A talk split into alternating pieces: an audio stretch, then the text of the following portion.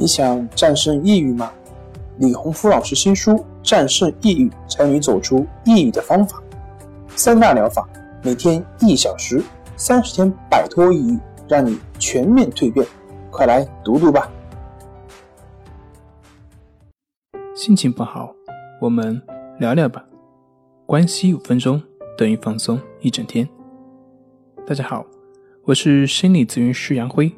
欢迎关注我们的微信公众账号“重塑心灵心理康复中心”，也可以添加微信 “su 零二一二三四五六七八九”了解抑郁的解决办法。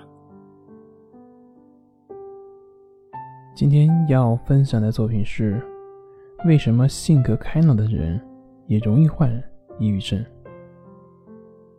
经常会有患者跟我抱怨说。自己平常也挺开朗的，对人也很和气，你没做过什么伤天害理的事情，为什么自己会得这种病呢？当然，他口里的这种病指的就是抑郁症。在一般大众的眼里，患抑郁症的患者都是胆小、内向、小心眼等等等等。其实，很多人并不知道，抑郁症跟他本人是否是内向。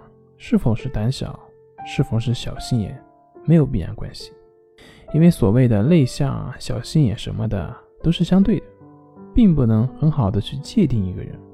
比如说我们所了解的李小龙，他是一个非常勇敢、非常喜欢惹事、非常喜欢打架的一个人，应该不会有人评价说李小龙是一个胆小的人。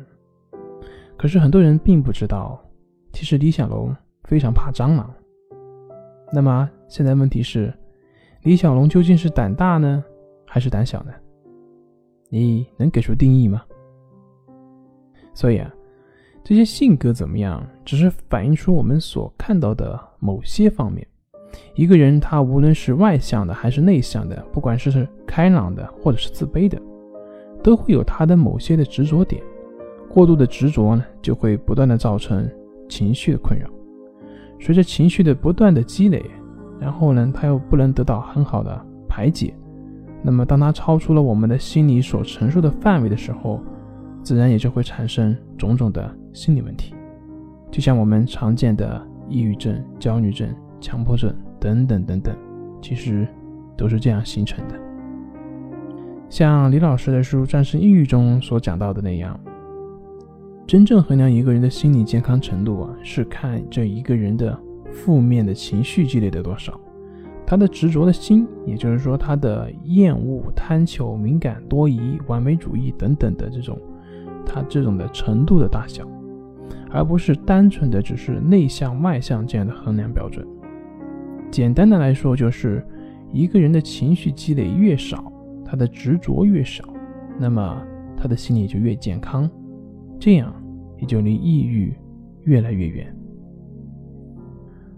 好了，今天就分享到这里，咱们下回再见。